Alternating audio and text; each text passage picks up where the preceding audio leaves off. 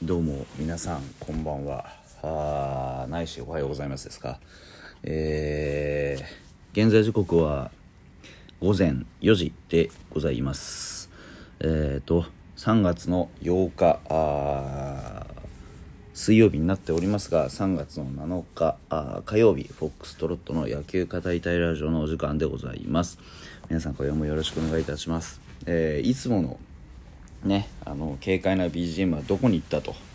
いうふうにあの思われるかもしれませんけれどもそれは今日は僕は、えー、出張中のね、えー、またねあの札幌じゃないところからねお送りしているからでございます。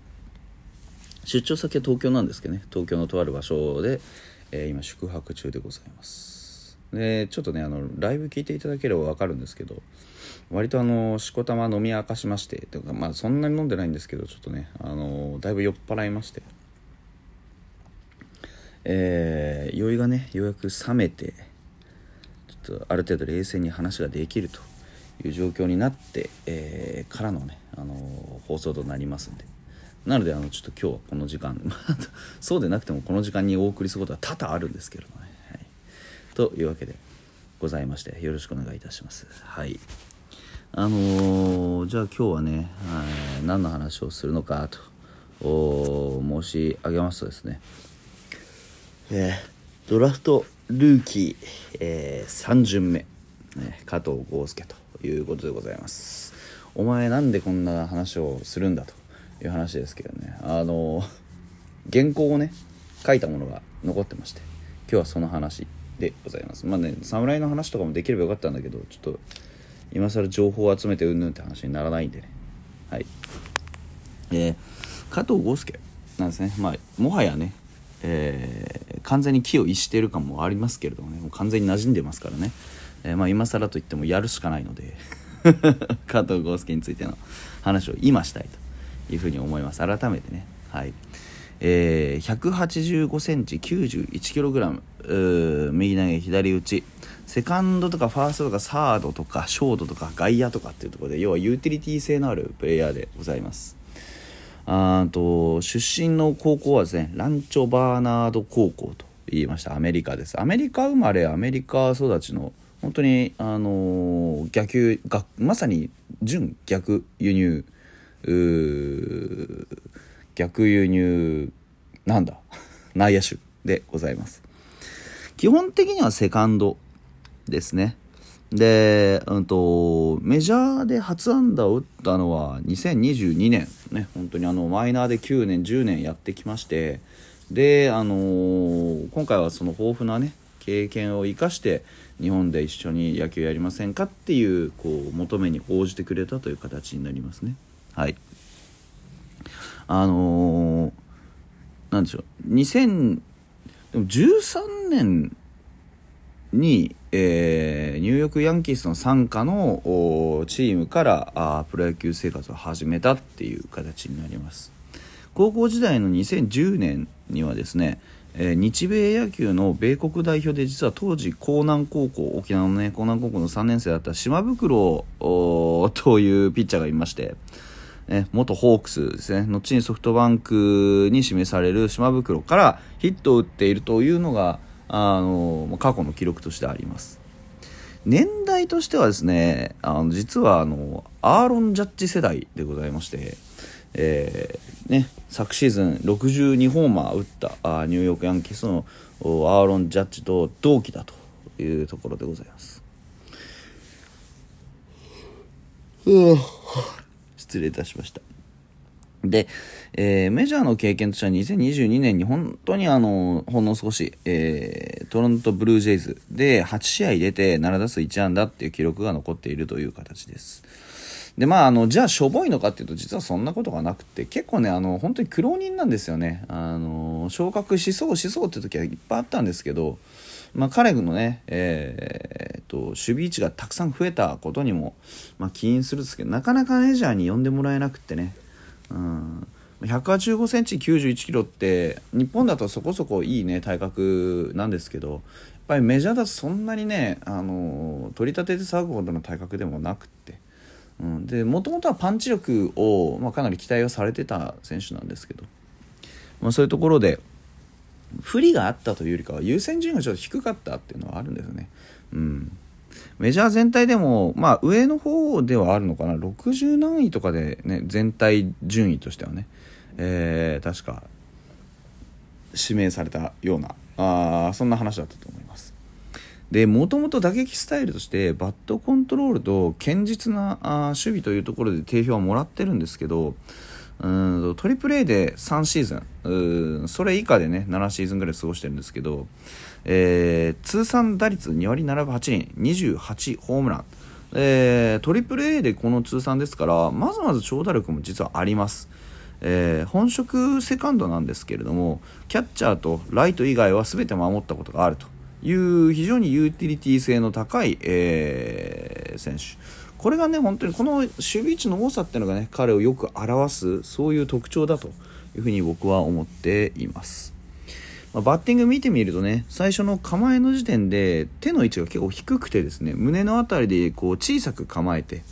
でヘッドバットのヘッドを垂直から45度ぐらいにこう傾かせて寝かせてですね担ぐように構える、ちょっと独特なスタイルです。おそらくですねメジャーのあの手元で動くボールに対応するために最短距離を通ってバットを出すタイプ。で変化する前にしっかりと強いスイングでヒットしていくよっていう結構典型的なスタイルだとは思うんですよね。あの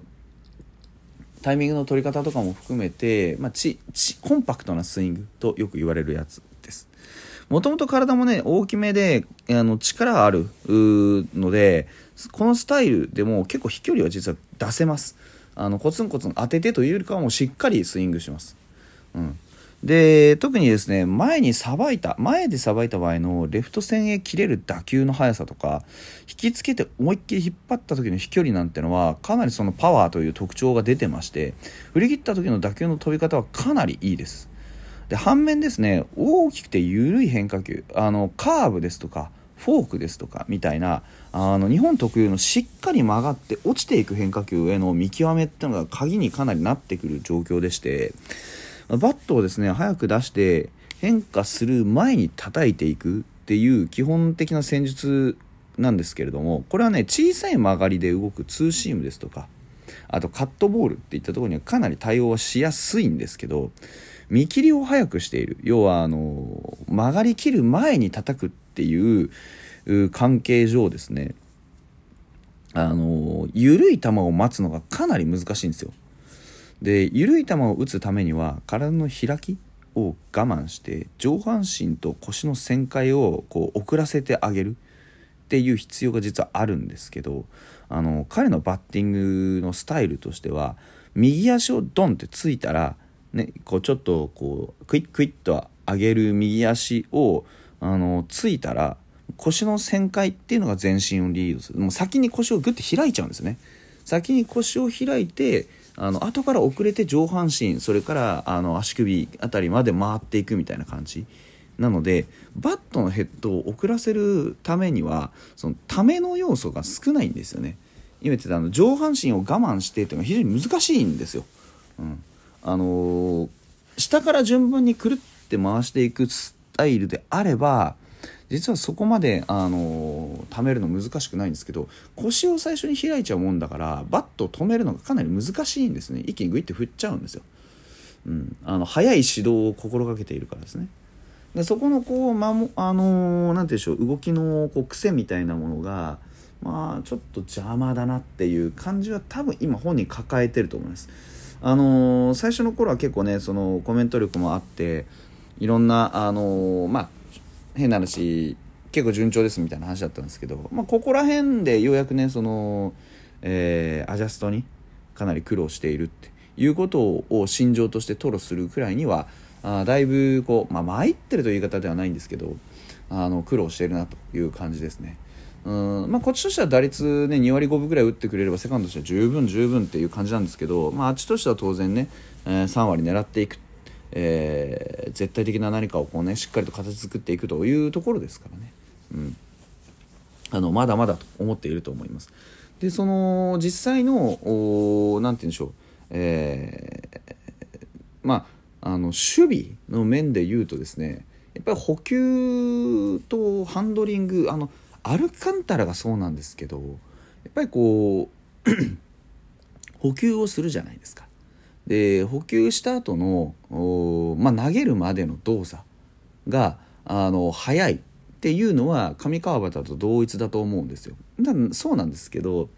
あのしっかりとスローイングするというか割と手首のスナップとかでクイッてやるというかなんでしょうねもう本当にハンドリング重視なんですねアメリカナイズされている守備を持っているプレイヤーはみんなこういう特徴があるんですけどあの球の扱いが結構軽いんですよねで日本人からすると結構信じられないようなミスってちょくちょくするんです送球に関して。うん、で加藤豪介も別にねその守備が下手とかじゃないんですよ決して。補給するね動いていく範囲ってもでかいしちゃんとゲッツーも取れます。なんですけどその最後のね詰めというかそのボールをね特に内野手の時にどうやってハンドリングするかって言ったところに若干の軽さがあるんですね。